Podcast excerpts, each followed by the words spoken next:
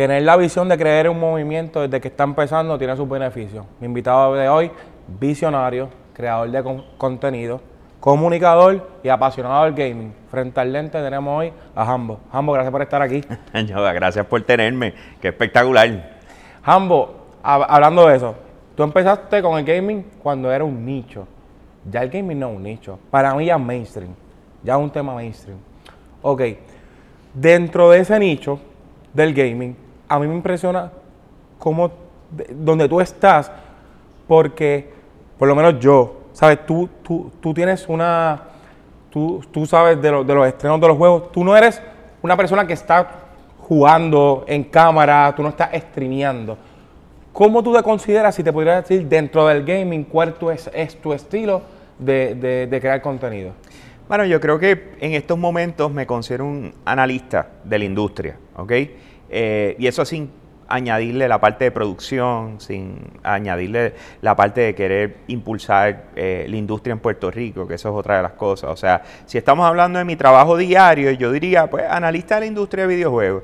O sea, sí juego, pero, mano, llega el punto donde mi show no es ese, ¿me entiendes? O sea, además de que eso empezó después de que yo ya había comenzado, ya llevo Claro. dos o tres añitos nada más, ¿verdad? Haciendo esto, pues eh, obviamente pues yo, yo ya había trazado lo que iba a ser mi carrera, cómo iba a ser mi carrera, qué iba a estar haciendo, etcétera. Y aunque es tentador, ¿me entiendes? Tú sentarte y lo único que haces es jugar y estar hablando con la gente. y- la realidad es que mi pasión ya se fue por otros lados, eh, especialmente en ver cómo se desarrolla la industria en Puerto Rico. O sea, eso ahora mismo para mí es como que lo que hace que todos los días yo me levante con mucha emoción y ready para hacer lo próximo, ¿me entiendes? Es como cómo podemos impactar a los jóvenes, tú sabes, que vean que hay una oportunidad enorme de, de crear su profesión dentro de la industria de videojuegos y vivir de eso. So, ya. Tú creaste ese camino. Tú te comunicaste, comunicaste con el periódico para decirle, yo creo que esta es la que hay, por aquí no tenemos que ir. Eh, tú estás bien seguro donde tú ibas, ¿no? Claro, claro. O sea, eh, tú, tú, de la forma en que esto, por lo menos ante mis ojos, y yo siempre recomiendo que hagas, es que cuando tú trabajas cualquier proyecto, tú te tienes que ver a corto plano y a largo, y a largo plazo, ¿verdad? O sea, tú dices, ¿qué va a pasar dentro de 10 años? Entonces, cuando yo me hice esa pregunta, eh, no estaba pasando nada. Lo que tenía era la oportunidad de estar en el periódico y escribir un poco. Y yo dije, pues, ¿sabes qué? Eh, yo voy para televisión, yo voy para radio, yo entonces empecé a, a poner como que el wish list, eh, tú sabes, de lo que íbamos a lograr. Yo dije, y vamos a hacer unos eventos grandes, y vamos a, y olvídate, yo me fui en el ketchup completo. Pero la verdad es que yo no sabía ni cómo hacerlo, ni, ni, ni siquiera, o sea, sabía que estaba empezando, que eso es casi siempre lo más difícil, es cómo tú empiezas, y pues yo no llegué eh, sin un desconocimiento total. Antes de eso yo era director de una agencia de mercado deportivo, eso ya, yo, tenía unas vivencias, ¿me entiendes? Y ya había hecho muchas cosas, eh, incluyendo eventos. Así que todas estas cosas, aunque no sabía cómo iba a llegar a ellas, la realidad es que eh, no estaba muy lejos de lo que era posible para mí. ¿Me entiendes? O sea, yo he hecho esto, he hecho esto, a lo mejor esto se me puede dar. So, tampoco fue como que me fui descabellado. Eh, ¿Cuánto tiene ese director de la agencia al personaje o al creador de contenidos ambos? ¿Cuánto, cuánto transferiste allá? No por por ciento, pero... Mano, yo, me, yo, yo creo que todo lo que traje inmediatamente se desplazó a través de lo que hago. O sea, full. O sea, por darte un ejemplo, ahora estamos impulsando los los- los esports. Mi fuerte fue eh, mercadeo deportivo. So, eso era lo que yo era, director de una agencia de mercadeo deportivo. So, trabajar con clientes, trabajar con, eh, digamos, el baloncesto superior nacional, el voleibol superior, o sea, eh, béisbol doble A, todas estas cosas yo las viví. So, eh, yo tengo una idea de cómo manejar todo esto. Lo transferí todo. El hecho de, de hacer propuestas, de eso vivía. Montar eventos, que si torneos de golf, que si... Bueno, yo estaba a cargo, en, un momento, yo estaba a cargo con la Asociación de Jugadores del Baloncesto Superior Nacional, yo estaba a cargo de la, de la premiación. O sea, la premiación de valores del año del baloncesto superior nacional, donde se les dan los MVP, donde se dan todas las cosas. O sea, no, yo producía eso para la agencia. So, ah, honestamente, yo creo que todo como que, pues, me funcionó. Y lo de comunicador, porque yo soy, yo soy medio nerd, de cuando cada vez que yo sirvo a una persona, yo soy bien observador. Y bueno, este tipo, recientemente nosotros estuvimos produciendo un evento donde estuviste presente. Cuando tú entraste al evento, se sintió que entró Jambo. Entraste con un intro. Cuando tú te vas de la radio, yo soy Jambo, me fui. Eso de comunicador. Jambo, ¿de, de dónde, eso no- es- ¿de dónde tú sacaste eso? Tú estudiaste comunicaciones y, y los catchphrases. Yo pienso que tú tienes eso bien claro. A lo mejor la gente no se da cuenta, pero yo digo, bueno. Y lo del intro, cuando tú, tú pusiste esa pista, dije, esto está bien exagerado. No sé, loco. No sé de dónde Instinto. salió. Eh, mira, mano, lo que pasa es que una vez cuando tú produces, produces eventos, tú te tienes que imaginar desde cómo la gente se conecta con el evento la primera vez, ¿me entiendes? La primera publicidad. Después cuando empiezas a llevarle el mensaje de lo que sea del evento, eh, cómo ellos se van a sentir en el momento en que entras en el, entran en el evento, lo que va a estar, o sea, todo es un proceso y tú tienes que pensar en todos esos detallitos. Eh, y, y, pues, qué sé yo, yo lo traje. Y Yo la calidad, la calidad de tu- de tu contenido. Sí, y, te, y, te, y te digo más, y te voy a decir una de las cosas que yo creo que capitalicé.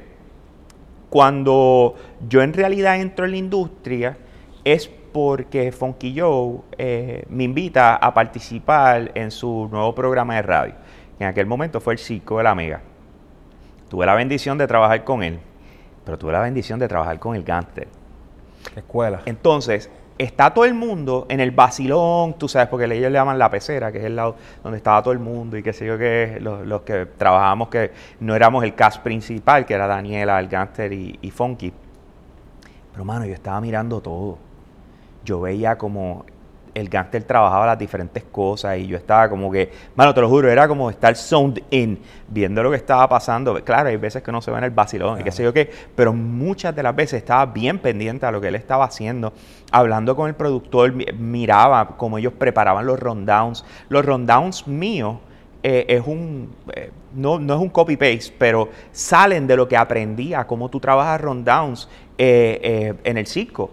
¿Me entiendes? A cómo se preparaban, cómo se llevaban, cómo dividían las horas, tú sabes, cómo distribuían el contenido para asegurarse de que esto estuviera en el principio, esto en el medio, esto el final, esto cuando estaba cerrando la hora, esto cuando estabas comenzando. O sea, pendiente a Wilfred Morales, eh, que mucha gente lo conoce por Cholón, pero Wilfred Morales, el que trabaja en radio, sabe que ese macho es otra cosa, ¿me entiendes? Y ver cómo él pensaba las cosas y, y tener que grabar anuncios y él decirme, no, no, no, piensa de- y, y, y lleva- eh, coger ese- esa tutoría, ¿me entiendes? De cómo hablar, de cómo hacer las cosas. Yo creo que eso es un beneficio que no se enseña en la universidad, eso no está en ningún sitio. Y, y tuve la bendición de tenerlo a- al haber entrado allí eh, cuando comenzó el circo. Yo creo que me- eso de pensar como espectador, pensar lo que, lo que te gusta también, es bien importante. Ok, entonces, yo creo que ahora está más claro lo del gaming.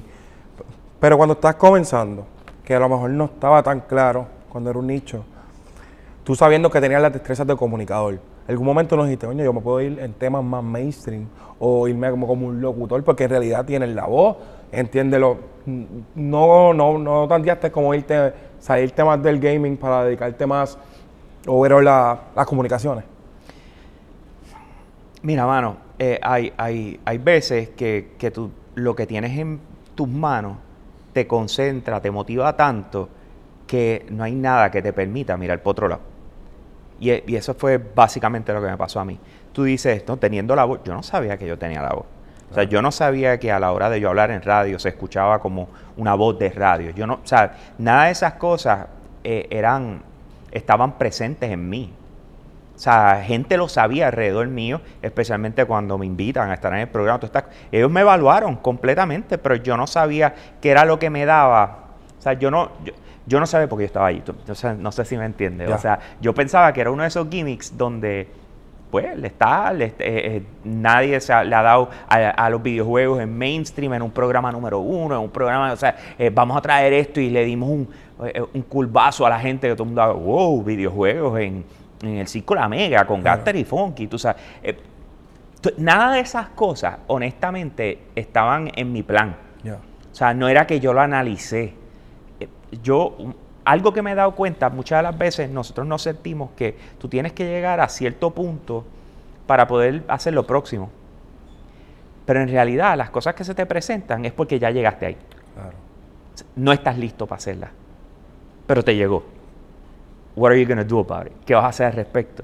O sea, ¿cómo lo vas a, mane- a manejar? ¿Cómo te vas a comportar? Eh, ¿Vas a echar para atrás? ¿Te vas a asustar?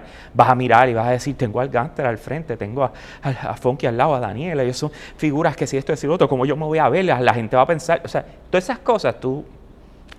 Tú dices, acho, Muchas veces yo he hecho videos musicales de grandes presupuestos y dentro de mí yo me, yo me he dicho, yo no, yo no sé lo que voy a hacer. Claro. O, esto es demasiado de mucha responsabilidad, Ajá. pero lo peor que puede pasar es que salga mal. No me van a meter preso ni, me- ni me van a asesinar por eso. Exacto. So- se, me, se me cae la pauta, por decirlo, es lo más que me puede pasar. Exactamente. Pero, pero yo creo que eso también va de la mano eh, con... un- eh, cuando estaba en la agencia, el presidente de la agencia era Jimmy Thorsen. Eh, es Jimmy Thorsen, porque todavía tiene la agencia. Eh, y una de las cosas que Jimmy me decía, él me decía, you're only as good as your last performance. En otras palabras, solamente eres tan bueno como tu última presentación. Así que asegúrate de que cada vez que vayas a salir a presentar, la, la, la mates, la tumbes, la llevas al otro nivel. o Porque sea, lo que pasó ya hace, hace dos semanas o el mes pasado. Lo que pasó ayer. ¿Sabes por qué? Porque lo más seguro, y esto ahora remontando en Michael Jordan, él decía, ¿por qué yo me como la cancha cada vez que, que salgo a jugar? Me dice, pues porque hay un chamaco que está yendo por primera vez a verme y está diciendo, "Ah, a ver si esto es tan bueno como dicen. So, lo, daba, lo daba todo. Pues así es como yo, o sea, yo trato de coger como que muchas cositas para asegurarme de que yo mismo eh, no, no flaquee, que, mis, que mis rodillas no tiemblen a la hora de la verdad y tenga que, que como se dice, meterle mano. ¿Cómo tú te consideras como gamer? Tú jugando.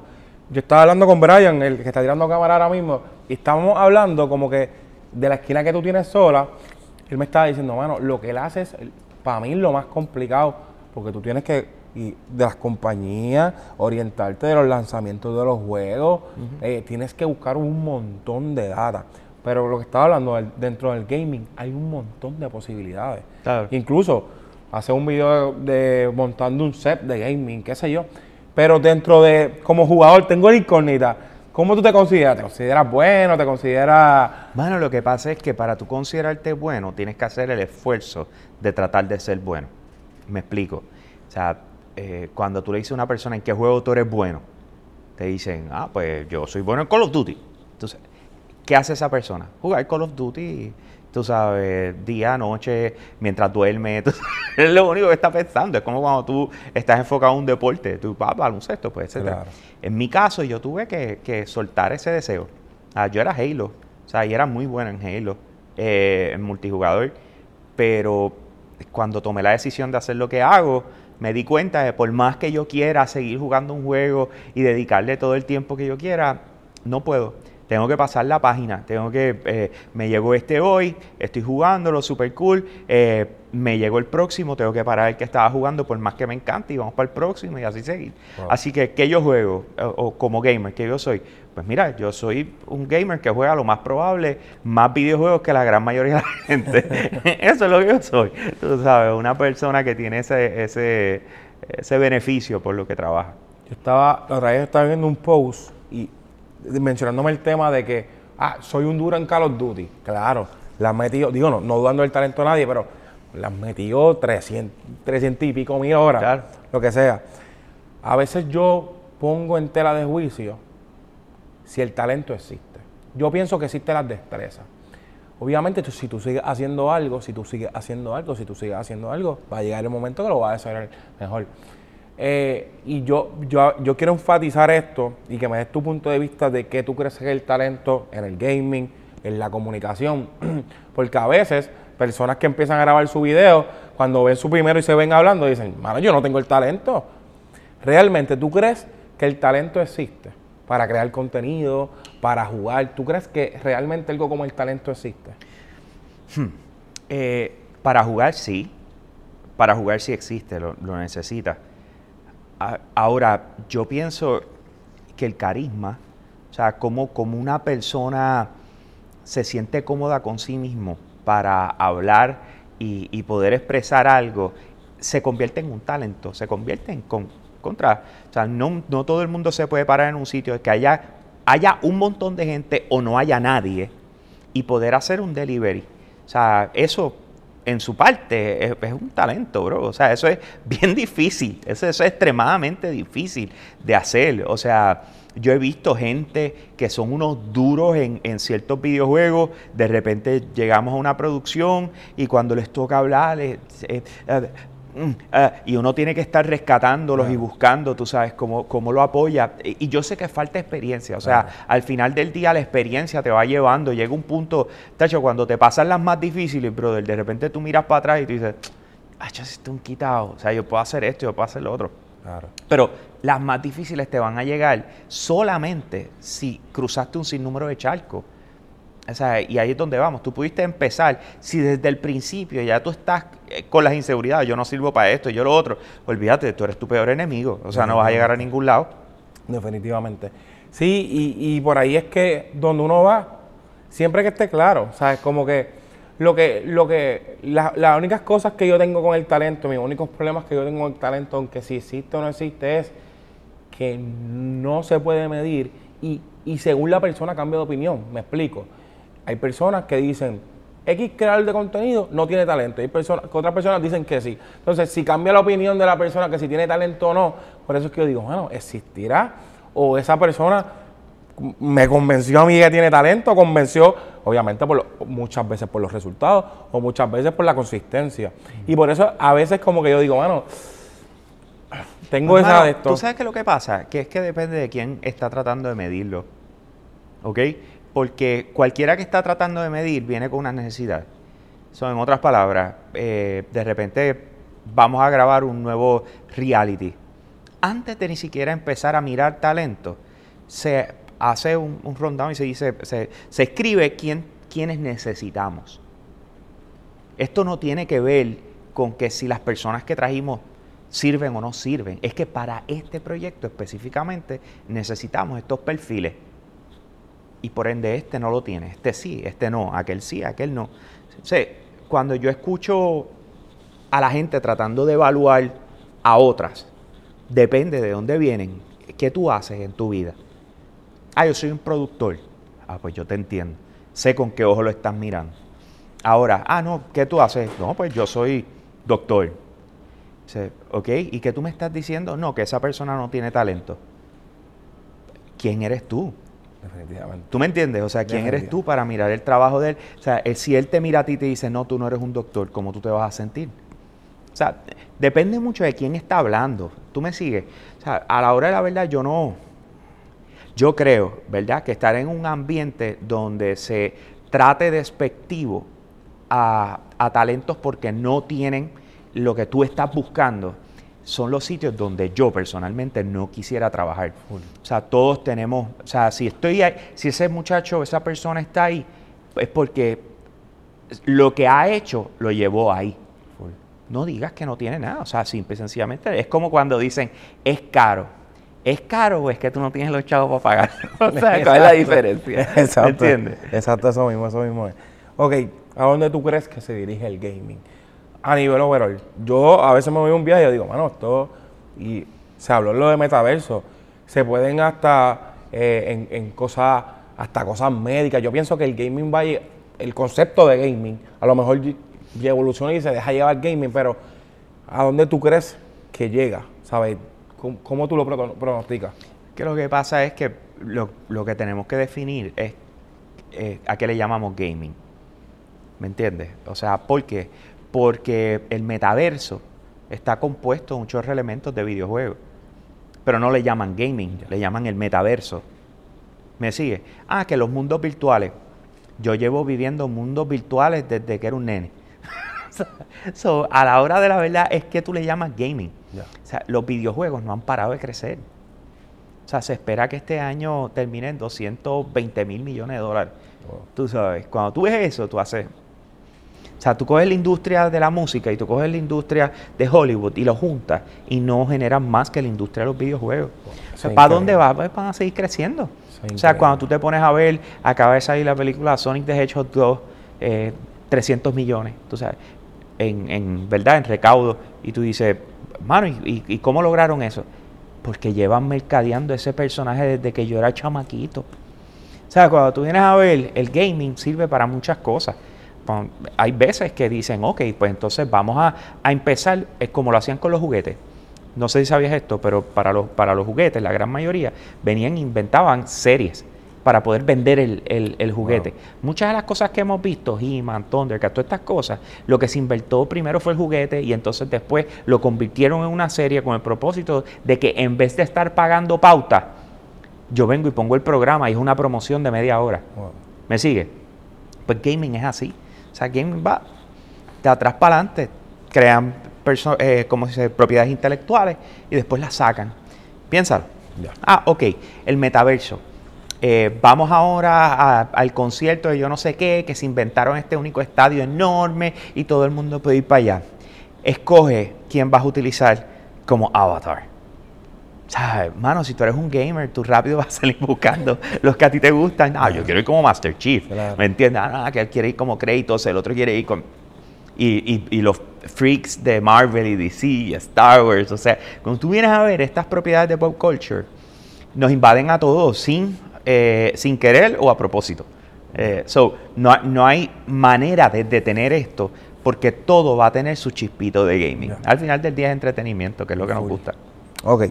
Para mí, lo que yo puedo ver a nivel macro, lo mencionaste ahorita, más allá del gaming, que te encanta, que te apasiona, tú tienes un propósito. Incluso tienes una co- colaboración reciente con que anunciaste con el Departamento de Educación, ¿no? ¿Cuál es el propósito más allá del negocio, más allá de que obviamente es un negocio, es una pasión? ¿Cuál es el propósito de ambos? Mano, la juventud. O sea, yo no sé, o sea, cuánto la gente se fija en esto, le presta atención, pero los muchachos hoy día no están entusiasmados para nada. Y yo no, yo no recuerdo ni de cuándo lo estuviesen, de ir a la escuela a aprender. El problema es que tenemos tanta información en estos momentos que la escuela se convierte obsoleta sin querer. Entonces es como tenerlos por una tortura de 8 de la mañana a 3 de la tarde. Yo digo, va a ser bien difícil tú cambiar la manera en que funciona la educación. O sea, porque todo, to- la educación, cuando se construye un modelo de educación, va alrededor de la industria que el gobierno está tratando de impulsar. ¿Ok? So, cuando tú ves la educación a la que nosotros estamos acostumbrados, de entras con un timbre, sales con un timbre, te tienes que vestir igual, te tienes que aprender las cosas. Esa, eh, eh, esa fue la industria que se quería aquí en Puerto Rico para trabajar para Mr. Johnson, Mr. James, tú sabes, eh, me sigue. So, eh, ¿cómo tú puedes cambiar eso? Wow, es un cambio bien grande. Pues entonces yo digo, ¿cómo yo pudiese aportar? Pues vamos por lo menos a entusiasmarlos para querer ir, querer sentirse que son parte de algo. Y eso es lo que estamos tratando de hacer. Se le, le hice la presentación al Departamento de Educación. Ellos dijeron, fíjate, eso es un buen concepto. Tú sabes, los esports, deportes electrónicos. ¿Tú juegas algún deporte? Eh, baloncesto malo, pero Ok, pero lo jugabas en la escuela. o- Exacto. sí, ok. Eh, ¿Cuántos de tus panas eh, o, o de, o- o de tus compañeros del salón en realidad no tuvieron la oportunidad de disfrutar ese tiempo eh, en el equipo tú sabes, y lo que eso conlleva? O sea, Claro. la disciplina deportiva de lo que fue el deporte, ¿verdad? claro. Pues cuando yo lo veo así, yo digo, ¿qué tal si cambiamos eso? Vamos a darle la oportunidad a todos los chamacos entre séptimo y cuarto año. El que quiera tener- ser parte del equipo puede ser parte del equipo. Después de que tenga un promedio, Claro. después de que tenga su asistencia. Claro. ¿Me sigue? Entonces, pues, si, si, si eso los motiva para que acaben la, la, la escuela y tengan deseos de ir a la universidad, mano, lo logramos. Y, y, vol- y volviendo, a lo mejor tam- y también está volviendo a abrir una puerta que venga, a lo mejor eh, un creador de contenido, ah, vamos a darle clases de, de edición, de YouTube, de algo, Claro, que, que claro. son necesarias, que el- es lo que se ha convertido el mundo. ¿sabes? Ya editar video, a lo mejor los próximos 10 años va a ser bien necesario. Claro. Cada compañía va a necesitar un editor de video, so, es necesario que lo enseñen. Ah. Ok. Eh, esto es para cerrar y esta una pregunta también para mí, es como un consejo. Ok. Eh, cuando antes de empezar la entrevista te dije, me, ¿sabes? Maybe lo que se va a mainstream en Puerto Rico, no Puerto Rico, a nivel mundial, y a veces lo que la gente se enfoca es eh, a lo mejor controversia, a lo mejor. Y, la, y a veces yo he perdido el enfoque y a veces yo me he cuestionado yo mismo si crear contenido sin controversia, sin hablar de temas mainstream, vale la pena. Figuras como las tuyas son las que me dicen sí. ¿Qué tú le dices a una persona que, que dice como que en verdad, como que no vale la pena porque la gente está pendiente de otra cosa? Y no es cierto, obviamente es fácil caer la trampa. ¿Qué tú me dices a mí, que tú le dices a las personas que, que, que se van por la vía difícil, más complicada de, de tener un, de tener un tema exclusivo o sin controversia? Te felicito. Eso es lo que te puedo decir. Te felicito. Si esa fue la decisión que tomaste y, y pensaste más, eh, además de en ti, sino en el resto de la gente alrededor tuya, al tener respeto por ellos y sus valores, eh, al tener respeto de ti mismo y, y darte cuenta de que la comunicación eh, es lo suficientemente compleja como para invertir y entender en que la manera en que tú te expresas no solamente es con el propósito de que te vean, sino que te representa como persona. Y tomaste esa decisión que se te va a hacer bien cuesta arriba, extremadamente cuesta arriba, de que lo más probable nadie hable de ti eh, en los medios tradicionales, donde regularmente se hablan de figuras y etcétera, eh, te va a picar, te va a ser incómodo, eh, te lo vas a preguntar, lo hice bien, pues quiero que sepas que te felicito, ya empezaste bien. Cuando estés más adelante y la gente empieza a regresar a donde ti, a decirte cómo tú impactaste su vida sin darte cuenta, te vas a dar cuenta de que valió la pena. Así que, go for it. Gracias, Jambo. Espero que se repita, mano, y de verdad, y me- eres inspiración, mano. Gracias, men, de verdad, gracias por la invitación.